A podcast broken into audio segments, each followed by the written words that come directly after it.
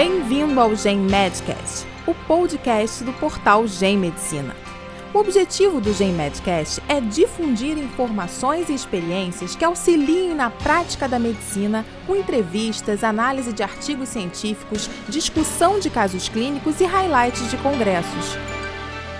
Sou Joel Renault, diretor do Programa Saúde Mental da Mulher do Instituto de Psiquiatria da USP, professor colaborador da Faculdade de Medicina da USP. Pacientes que receberam injeções de toxina botulínica em várias regiões e por diferentes condições relataram menor frequência de depressão, comparados com pacientes que receberam outros tratamentos para as mesmas condições clínicas, segundo um estudo publicado no Scientific Reports, agora em 2020.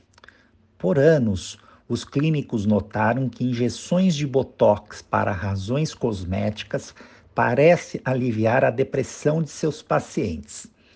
Segundo o professor de farmácia da Universidade de Califórnia em San Diego, acredita-se que atenuar linhas de expressão severas na região da testa interrompe um ciclo de feedback reforçador de emoções negativas.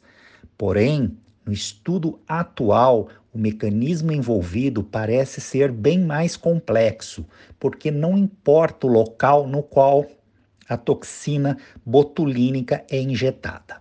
A descoberta decorre de uma análise de 40 mil relatos de tratamento do FDA dos Estados Unidos.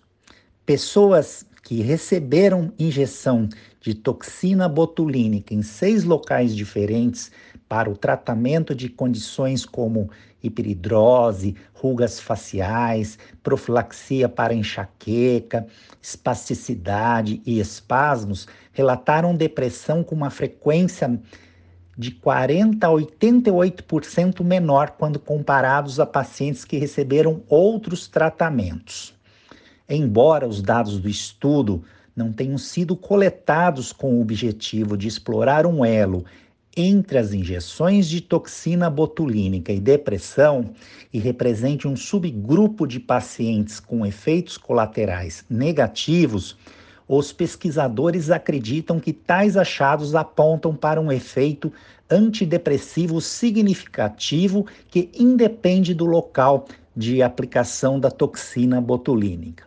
Por fim, este resultado impressiona porque dá um suporte para um possível tratamento novo e revolucionário que pode ajudar no alívio e na luta contra a depressão, uma doença mental grave, estigmatizante e incapacitante. Além do mais, é um estudo sério que se baseia em dados estatísticos robustos. Um grande abraço a todos.